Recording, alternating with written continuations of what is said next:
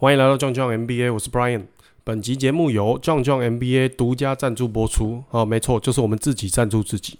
壮壮 MBA 是由两个台湾出生长大的中年肥仔哦，John 跟 Brian 创立的 YouTube 频道。那当年呢，也就是大概十年前，我们人生也是比较迷茫啦，一个不上不下的状态。那那时候就会很想说，如果有一些地方能够解答。我的迷茫，或者是说有人可以教我一些方法论，让我知道我我要怎么样自己去找到这个方向就好了。那在 MBA 毕业以后呢，来问这个或是来讨论这个方向的人也就自然变多了嘛。所以我跟 John 就决定开了这个频道。当年我跟他第一次交手是在台北福华饭店面试那个中欧 MBA 的时候，那那时候其实我们都不认识彼此啦。那那时候都穿着西装嘛，然后他是先面试的那一个，后来换我。那他出来的时候，我们看了一下彼此，哦，就有点那个四目相对，哎，惺惺相惜，情不自禁那种感觉。那反正如果你对 MBA 啊，还有职业职业发展方向有兴趣，哦，可以到 John John MBA 的 YouTube 频道看看。那每个月呢，应该都会上固定的访谈。那访谈的技巧，我们也就试着在精进嘛。如果有一些老粉就知道。再来就是我们可以从来宾啊别人的身上看看有没有类似的那种。职涯路径可以参考的。那目前我们是没有邀请一些很大咖的人啊。之前也有一些人在靠背这个东西。呃，我的想法是这样，就是那些比较大咖的人呢，他们当然很厉害，但是很多离我们的生活太远。就是他讲的可能会是一些比较大的观念，你去听他可能没有办法给你一些立即的帮助。大频道啊，或是电视主播的访谈技巧也比我们好很多嘛。那也就是说，我去请他来，那其实我可能功力不够。哦，去问很多很深入的东西，或者说他也不一定会愿意在我们这个频道去讲一些他比较私密或哪个时时间做什么决定这种东西。那我是觉得，如果去找一些跟我们生活没有差距太多，不是什么天之骄子那一类的，那从他们身上的东西能够照搬到我们身上的东西比较多，这个是我比较关心的。所以我跟 John 哥目前邀请来的人都不会离我们这个一般人的日常生活太远，这样参考借鉴的意义比较强。那再来就是会有一些职涯上的一些体会啊，跟技巧，就是我们。觉得很重要，或者是我观察到现在的职场很关键的一些东西，或者是一些像当初我那个月薪大概是台币三四五六万的时候，啊，我不知道。哦，我觉得很很没办法突破啊！现在我已经知道了，那我就会希望当初的我知道嘛，所以这个也会拿来讲。今天是二月十号了，那真正上这一集的时候，可能是一周以后，因为我们就是有那么多事情在忙嘛。最近有拍了几集讲就是植牙技巧方面的嘛，这是这个主题本来就是我们频道最常在做的，过往的回响也都还不错，虽然观看是有高有低啦，这个也都正常。当然这一年来，我们觉得自己讲故事的技巧也是有进步嘛，那剪接后置的功力也是有提升嘛。那今天录这一。集有点像是我之前那两集，就是自我介绍跟履历的一个 follow up。最近呢，有一个 MBA 的朋友转给我一篇 Wall Street Journal 的文章，我觉得蛮有意思的，也是这个主题。那个文章就叫做是呢，呃，The lies we tell during job interviews。哦，免费的文章，大家在呃 Facebook 或是直接网站上打这个名字都可以找得到。那他是在讲一些学者。他针对 interview 里面的一些心态跟现象的研究，那这个文章里面有设计一个 interview 的对话，然后一点一点去分析说，呃，劳资双方就是面试官跟面试的人两边常说的谎话跟。它的现象还有后果，呃，我觉得看的是觉得蛮有趣的，因为我也面试人，然后我自己也去面试嘛。你从中想要学到一些技巧呢，那倒是未必可以啦。但是你可以看到啊一些现象跟一些学者做的统计分析。那我从中有看到两三点，我觉得还蛮有意思的，想讲一下我的想法哦。那第一个是说呢，他是说 It's a situation almost designed to encourage lying，然后还有一个是 They both want the lie to be true。他的意思就是说，面试这个机制呢，是设计来哦鼓励双方都在说谎的，而且大家都希望这个谎话是真的。我我自己觉得啦，不鼓励造假哦，绝对是不鼓励的。因为之前我在那个知乎，也就是大陆版的 P D P D D 嘛，我看过一个蛮知名的，就是职压类的，就是他们叫博主网红，说哦简历不能造假，履历不能造假，结果被底下的一些人这边喷说哦不造假拿不到工作。那像这种价值观，我是绝对不认同的，也不支持的。那但是呢？我觉得很多人对诚实这个东西，呃，有一点认知上的落差。就是在面试的时候呢，大家在去面试的时候，双方的一个心理应该是说：“I want to know the best you。”就是 you should be you，你应该是你自己，诚实的你自己。但是不代表你要全盘的托出你所有的东西，你要跟我展现的是你好的一面。大双方都有这个预期，这是一个销售的场合，是这个这个 setting。那这个跟很多时候我们生活经验不太像嘛。举一个例子，如果你是有交你一个女朋友，你跟朋友出去玩，那群朋友当中有女生。然后你回家没有告诉你女朋友里面有女生，那你女朋友会觉得你可能在隐瞒什么，或是这就认为你在说谎。但是这个生活的例子跟我们去面试是完全不一样的。呃，也就是说呢，大家都希望讲真实的。真实的你，但是是好的那一面，哦，这不代表你在说谎。我再强调一次，那即便是呢，我是一个面试官，我问你，哦，你的弱点。哦，weakness，或是说你过去的失败经验也都一样，呃，不是说你要讲一些什么把优点讲成缺点，这绝对是错的，或者说你讲的失败看起来像是成功一样，不对。我期待的是你可能跟一些什么网络公司或互联网公司的产品升级是一样的概念，或者说那个 Elon Musk 的火箭是一样的概念，就是什么呢？我想知道你从过去的失败或者是弱点当中，你。了解到什么，你学到什么，然后你采取了什么行动来改进这一切，克服你的弱点或者改进你失败的经验，这还是一个正面的嘛？就是说我先讲一个，诶，我发现到我过去不足的地方，那我去自我反省以后，我怎么样去做提升？那再来说里面呢，也会讲到资方啊，也会讲一些 lies，像是什么。就是粉饰一下那个 company culture 啊，或者说会讲一些晋升的很快啊之类这种东西。这个我的想法是，诶，我觉得，因为我在美国也找到工作嘛，我在大陆、台湾都找到工作。我觉得这个大陆跟台湾的老板或是就是面试官啊，比例上来说比较没有在 sell 这个工作。哦，可能是因为上对下的这个心理关系比较重，甚至我有听过一些朋友去面试完的经验很不好，就好像说，哦，这个对方给他一个感觉就是说，我今天跟你面试，好像给你一个工作在施舍你一样。那我自己准备要去面试人呢，其实都要蛮长的时间呢，那起码平均大概都是两小时以上有需要。看那个职位的重要性，还有对方的履历写得好不好啊？因为我最近两个工作的组织都比较扁平啊，所以呢，我底下的人从专员到总监都有。你要去面试的时候，这个就会很广嘛。如果你是专员，你的资历比较浅嘛，那我可能花的时间会少一点，因为看的东西不多嘛。那如果你是总监，那我要要选择的，应该说我要选择的问题，我要去研究你的履历都会比较多。为什么要讲这个呢？因为我觉得你也不一定要去很强力的去 sell 你的公司，其实。以我自己的经验，还有我一些朋友的经验呢，一个面试官如果很尊重你，如果他对你的一切、你的履历有认真的读过，哦，问的问题不是现场瞎，呃，就是现场才临时想的，或者说现场瞎蒙的，好像好像是你的履历现场才拿给他一样。那通常这个他会对这家公司还有这个面试官比较有好感嘛？因为这是你未来的主管，那他对你的东西是认真的、有读过的、尊重的。大部分我也是不太会去 sell 一些我们公司怎么样，就是正常我会讲啊，culture 会当然我会讲哦，整个大公司是怎么样，然后我自己的团队是怎么样，我希望是怎么样，都都讲这样子啊。通常结果应该都还不错，就是跟我面试过的人，不管有没有录取，其实呃有些会想要加我我微信然后干嘛的，可能是因为我对他们也比较尊重啊。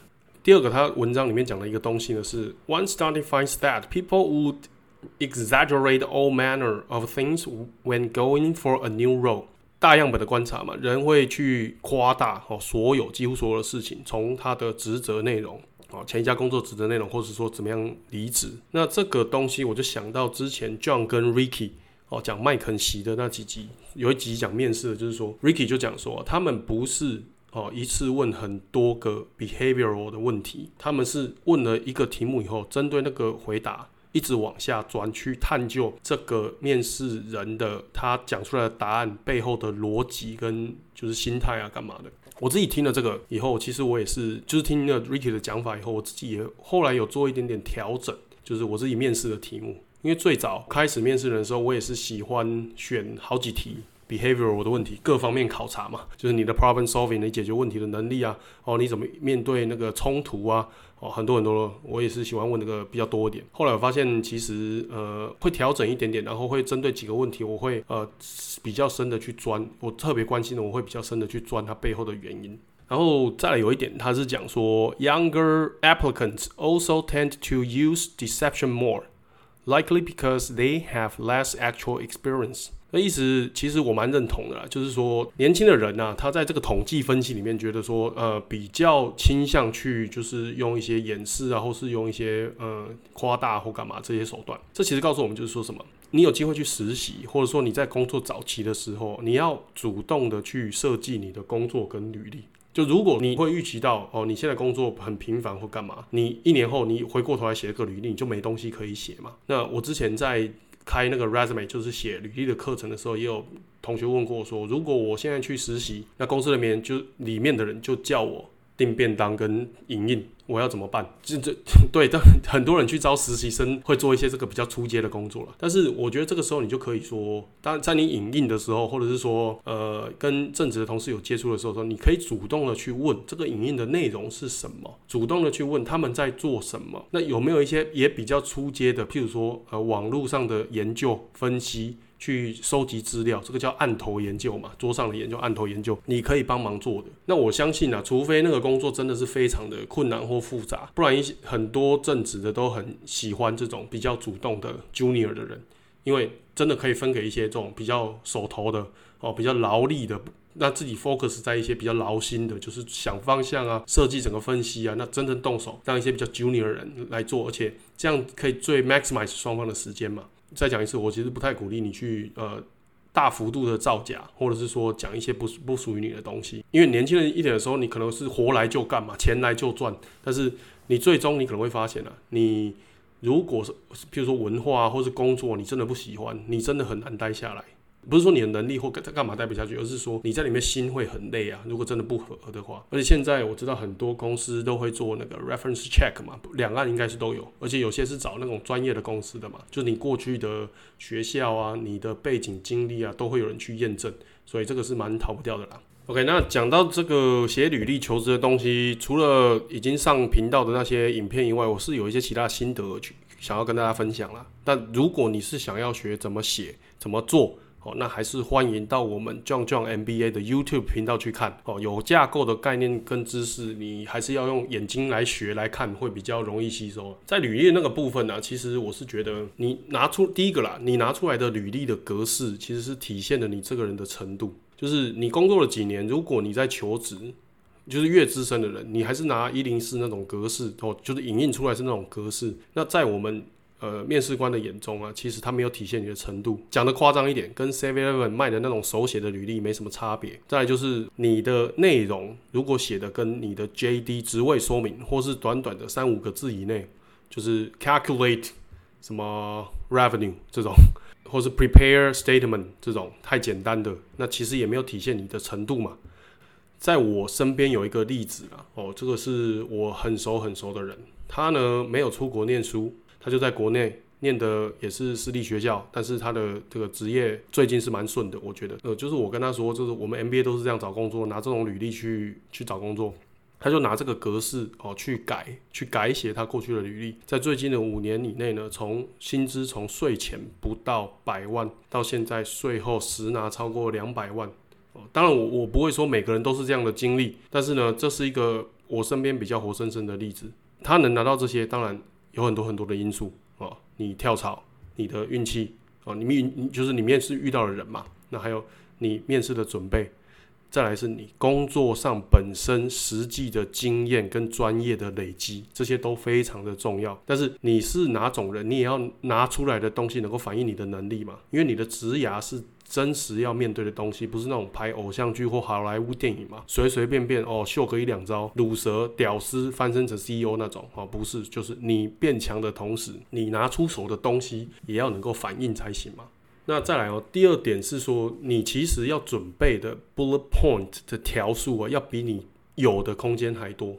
大家可能知道，就是 MBA 或是我们其实是鼓吹啦，履历。呃，大概就是一页就好了，一页是上限。很多人会觉得要针对某个职位做刻字化很麻烦，就是因为它的准备的条数不够多。你不太可能去应征一个职位，吼，从 operations 到 finance，哦，到 marketing，到 general management，什么都去应征。所以你的射程啊，随着你的工作的经验的增加，一定是有一定的范围的。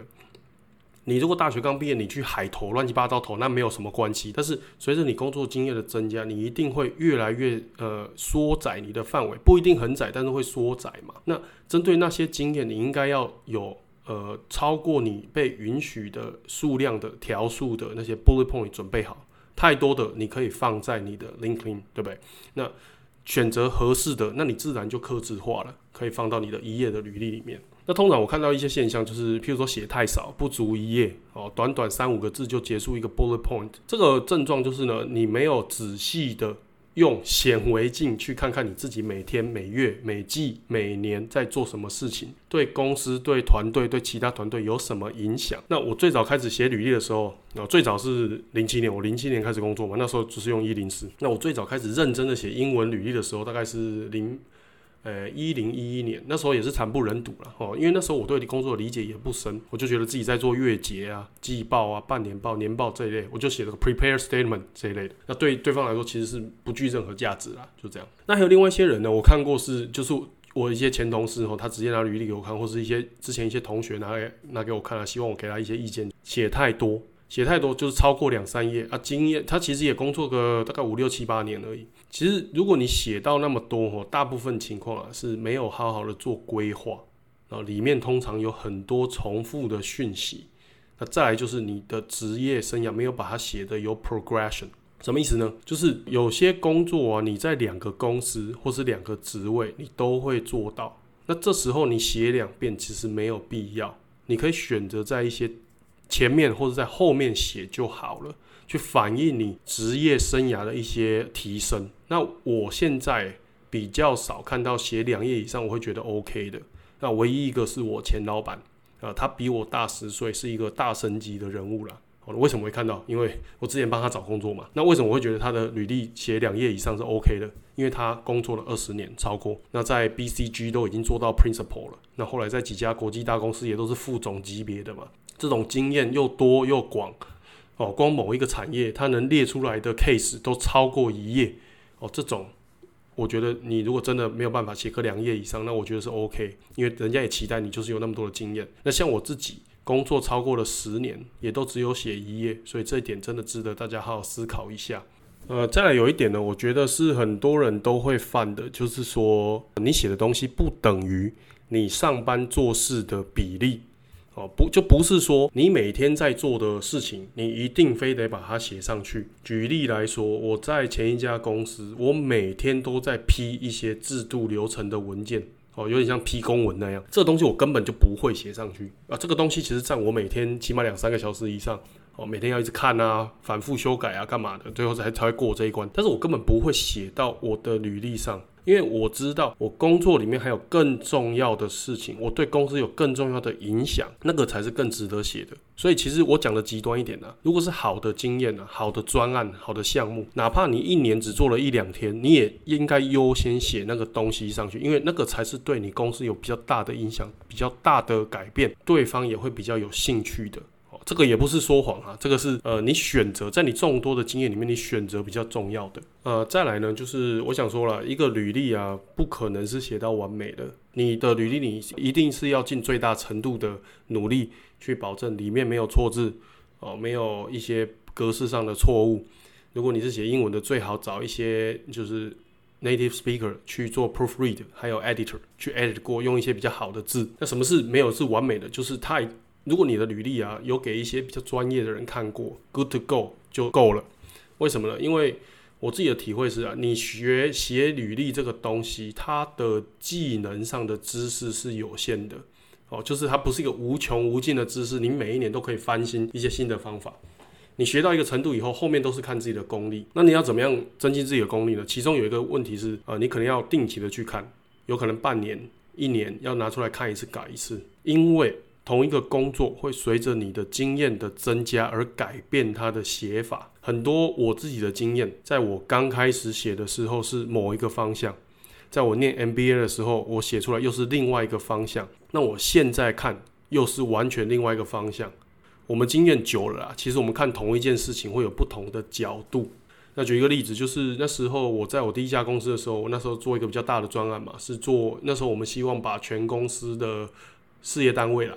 多归成利润中心，就是 profit center。那那时候我们就要做很多的那种呃成本啊、费用分摊啊，然后呃 revenue 就是收入的归属啊这些工作。那那个时候我在 MBA 的时候，我是把这个写成一个呃 KPI 的系统啊，因为确实后来这个系统也是拿去做那种就是对对方的一些绩效考核方面的事情。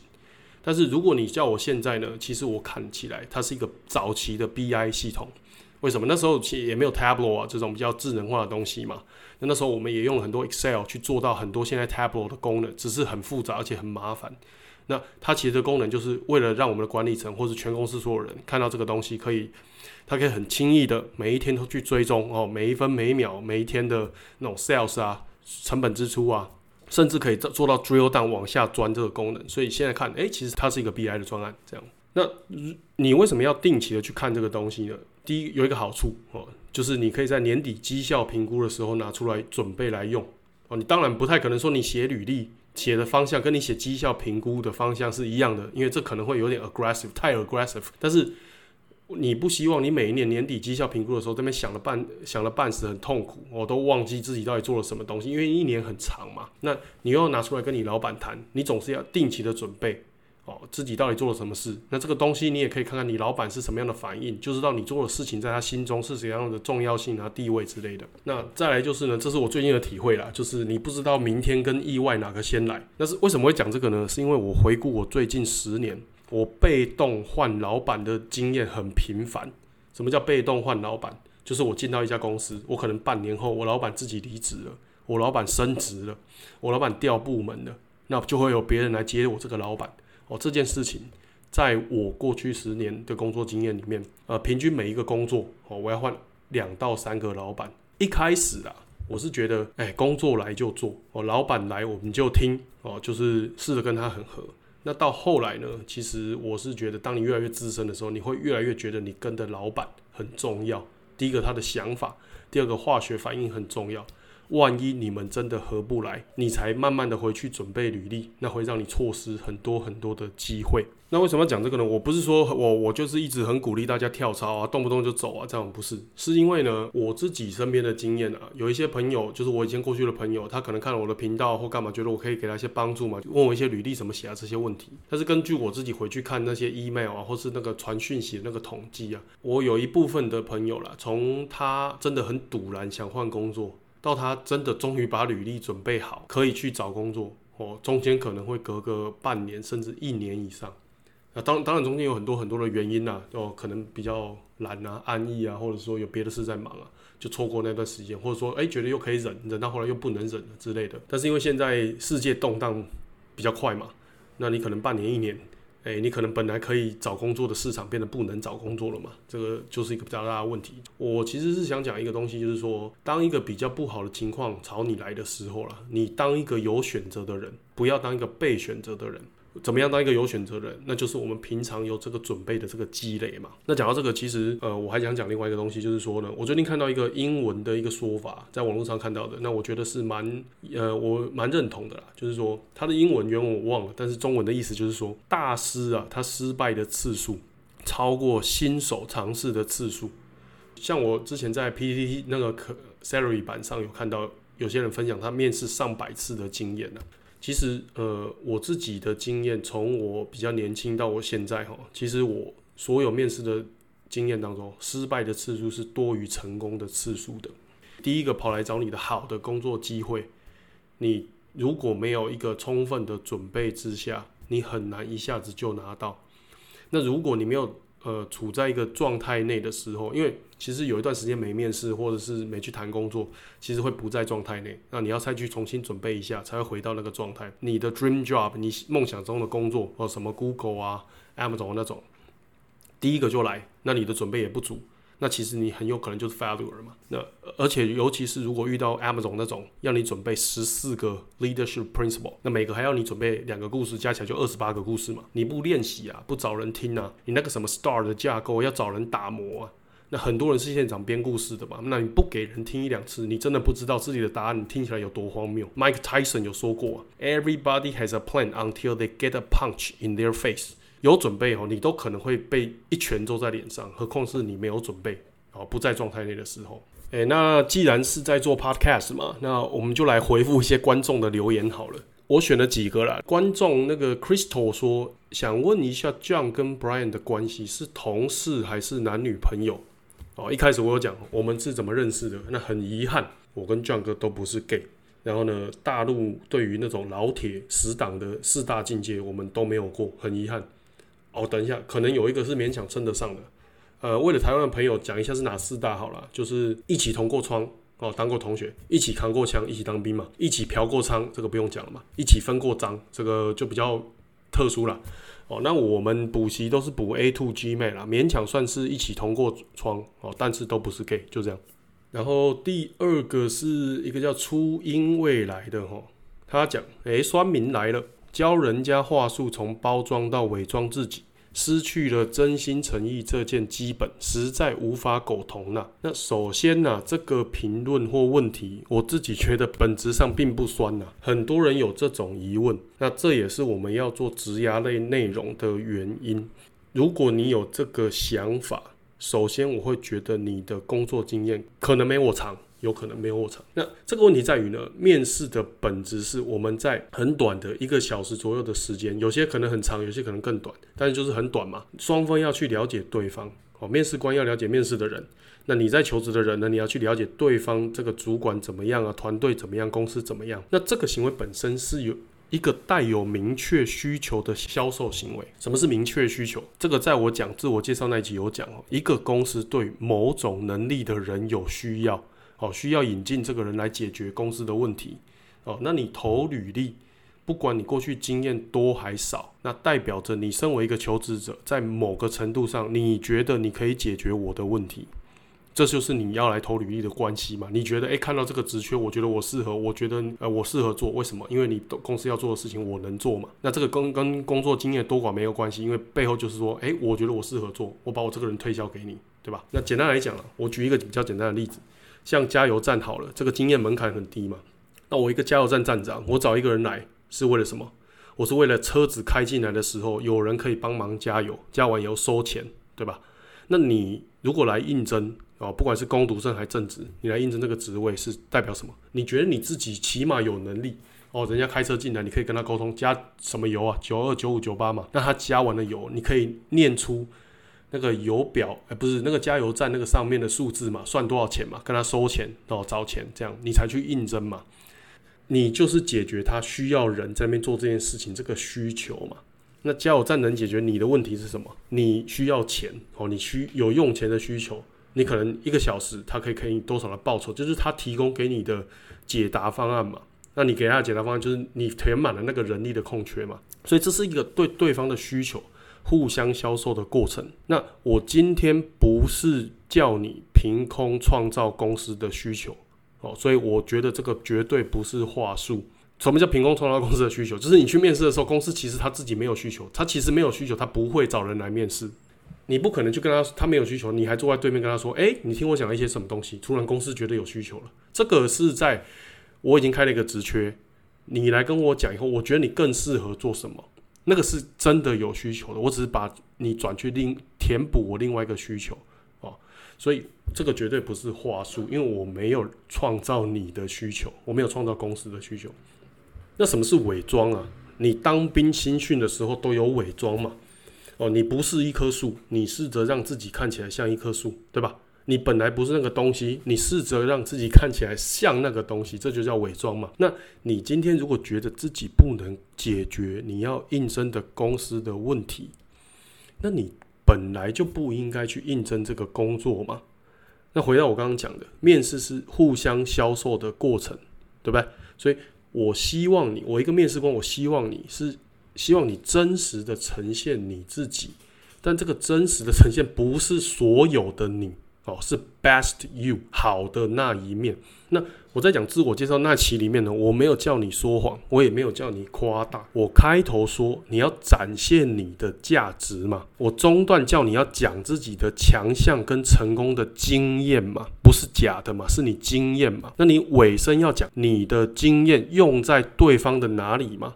那对方的哪里是你读这个 JD 啊？真才启示上你知道的嘛？你理解对方有这方面的需求，那你用你的经验去贡献给他，那个填满他的需求嘛？那这全部都是事实嘛？对不对？我没有叫你说谎或是伪装成别人，对不对？我们是在有限的时间里讲对彼此之间有价值的事实。我很诚实的真心诚意的讲我好的一面。你可以很诚实，不代表你需要讲你所有的东西嘛，不代表坐在桌子对面的我需要去知道你那些对我不重要的东西嘛，尤其是对我来说没价值的，我真材上面没写的，你念出来也许有价值了，但是那可能不是我最关注的，因为我最关注的我会写出来嘛。那为什么我开头说我要讲最近最有价值的东西？因为你早期的经验或是学校里面的东西，对我现在面临的问题可能价值比较低嘛。那为什么说中段要去引导面试官的注意力，注意那些比较相关的经验或是能力？因为你可能经验很多嘛，在很多的地方，我先告诉你，我觉得哪段经验可以用在这个工作上，这不就是索引要做的工作嘛？你不会说哦，书本的目录一些东西的索引，你会说那个是什么伪装吗？不可能嘛，我只是优先告诉你。你最关注的嘛？难道你会说地图都是在伪装吗？不可能嘛！Google Map 是在伪装嘛？或是在什么话术误导诱导嘛？不可能嘛！他在告诉你最近的路嘛？你有几条路？你可能有一百条路可以走到终点，但是他是挑一个对你来说最好的路。那我现在来面试，我也是告诉你，对你的需求而言，我最好的能力跟经验嘛。那如果你的面试官呢，觉得有别的地方他想知道，他可以先做功课嘛？对不对？他可以先看你的履历或者其他地方嘛？哦，所以我整个中心思想其实是我诚实的讲最相关、最有价值的东西。就像你去追女生的时候，你都是讲跟对方比较有价值，你跟他对方很合嘛？你不会第一次约会就跟对方讲说：“哎，我跟你哪里可能不合？哦，我跟你哪里可能不太配。”哦，人家约约会了，也女生也不会期待你讲这个东西，但是他也不会说你不说这个，你就是在说谎，或者说你在误导。而且再讲一个了，我身为一个面试官，通常我的薪水比你高了，工作比你忙，要处理的事情跟讯息都比你多。那为了跟你面试这一小时，我一定是要把其他会议排开了，把做其他事的时间往后延嘛。那如果你为了你自己觉得的很诚实，跟我讲了一些我不想花时间知道。我公司工作不相关的东西，那你就是在浪费我的时间哦，对我们彼此都不尊重呃，所以大家知道一件事情呢，我从头到尾没有讲你要说谎或是你要夸大，我们在经验中筛选好的相关的跟对方说，对方有其他地方有疑问，我们诚实告知对方没问他不感兴趣哦，因为他有明确的需求哦，就是这样。那我今天为什么要想讲这个？因为我看过不少人有这个想法，所以今天特别讲一下这件事。下面一位哦，A 李阳一零一三说，改天应该来个面试官吐槽全集这类的。好啊，改天我们就邀请 A 李阳一零一三一起讲这个主题。这个 A 李阳我其实认识，而且算熟了。他是欧洲蛮知名的 MBA 毕业，他在管理顾问公司工作了哈。他这个看履历啊，跟面试人都很有经验了。改天我们再邀请他，跟我们一起吐槽一下面试中有哪些奇葩的经历啊，或者是跟他我们讲一下他看了那么多人，有哪些真的很重要必须知道的东西。好，大家敬请期待。下面一位是叫做 Justin CKN 呐，呃，这位我真的要给他掌声鼓励哈。他留言说什么呢？如果你来自西海岸，例如 Seattle Bay Area 点等等的，我们关注的真的就是硬实力。你这些水的技巧，真的是没学到什么真本领，才会关注这些软技术。很难想象你来 Amazon 当我 interview how to code，你这些软技巧还有什么用？So lower。我知道他不会来听我录这些东西了，但是我还是想讲哦，不是完全为了回呛他，而是这个跟一些职压有关。这种 pH 值比较低的东西，真的笑笑就好了，因为你不自己出来爆料，真的不知道你的程度有多有趣。我先说啊，因为我高中念的是自然组，也就是理科，所以我有很多的朋友是写程式还有编程的，我绝对尊重这些人。他这边呢讲法上有几个逻辑上的谬误 fallacy。哦，我们自己工作上也要注意哦，这些 fallacy。他说什么？你这些水的技巧真的是没学到什么真本领才会关注这些软技术？这个逻辑的谬误就在于呢，他认为关注软技术的人等于没有学到硬的技术，因为在他眼里这两个东西不能并存，是吧？他是这样讲的吗？这个其实我们在工作场合中也有很多场合会遇到这种逻辑上的谬误，就是你假设两者以上你不能全拿，然后去跟你鼓吹，但一方面单独是正确的。这个最近有一句有趣的讲法嘛，小朋友才做选择，那我们是大人的嘛，我们全都要，软硬都要。我们谈软的，不代表你不需要硬的，因为硬的很基本，你会那些是应该的哦。就像壮哥讲的嘛，你。做 financial modeling，你连 financial modeling 都不会，你来跟我谈这些软的，当然是没用嘛。但是不代表我们不需要软的嘛。在前面讲，我也面试人嘛，我软硬其实是都会问啊。你那个硬的对我来说是基本哦，你知道一些解决问题的方法，你这些东西你需要去跟人沟通嘛，你需要去跟人协调嘛，你需要团队合作嘛。那如果你这些软的技术不好，你是在给你老板找麻烦呢？哦，我我上班已经够忙了，我不想帮你擦屁股，就因为你可能沟通不强，而且我们做 strategy 的，我讲真的了，你面对的都是高管中的高管，CEO、CFO、C 叉 O，还有其他部门，起码经理、协理、总监以上的人，你的这些不好，真的没有人要跟你合作。那第二个问题，他讲的是什么呢？很难想象你来 Amazon，当我 interview how to code，你这些软技巧还有什么用？典型的，你拿自己的强项。在自己的主场，然后大获全胜，这个叫精神胜利法嘛？那像 John 哥就回他嘛，我问你怎么做财务模型，这也是很硬的技术，你那些 code 有什么用？你在这边发废文有什么用？那我的城市肯定没有我观众里面或是这个人写得好。但这要看你工作的内容跟方向啊，你又不是写 code，你就是拥有全全世界。写城市在做财务模型的时候是里面的一小部分哦。有些做财务模型、做财务分析的也会要写城市。那这个问题在工作中很常见。这是怎么样呢？我在很看过很多人做报告的时候呢，呃，他会拿一些对自己有利的数据来说，然后去对比其他人。也许是竞争对手啊，越是同事，然后其他部门一些很不一样的东西哦。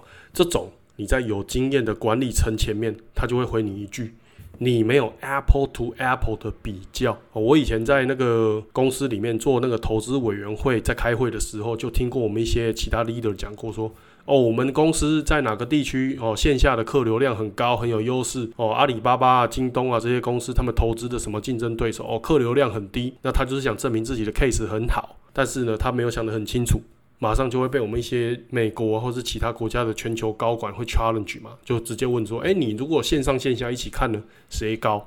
哦，这个其实生活中也是会发生的。那其他东西就不说了，其实蛮反正是蛮好笑的啦。那再有很多那种五星吹捧啊，谢谢，就是不一念了。那感谢大家支持跟收看。那每一则留言其实我们都会看的哈。那但是因为在工作嘛，下班或者闲暇时间才会做这些东西，很难每个都会去回啊。大家的建议还是可以再继续提了。那。呃，有办法、有能力，我们当然会持续的一点一点做下去。就是你们的问题，我们也是要认真的去想嘛，去回。那不管什么批评指教啊，觉得这些节目内容可以改进的地方，也都欢迎。那有用的、有道理的，我们一定是会改，虚心接受批评指教了。好，今天就讲到这边，谢谢大家，拜拜。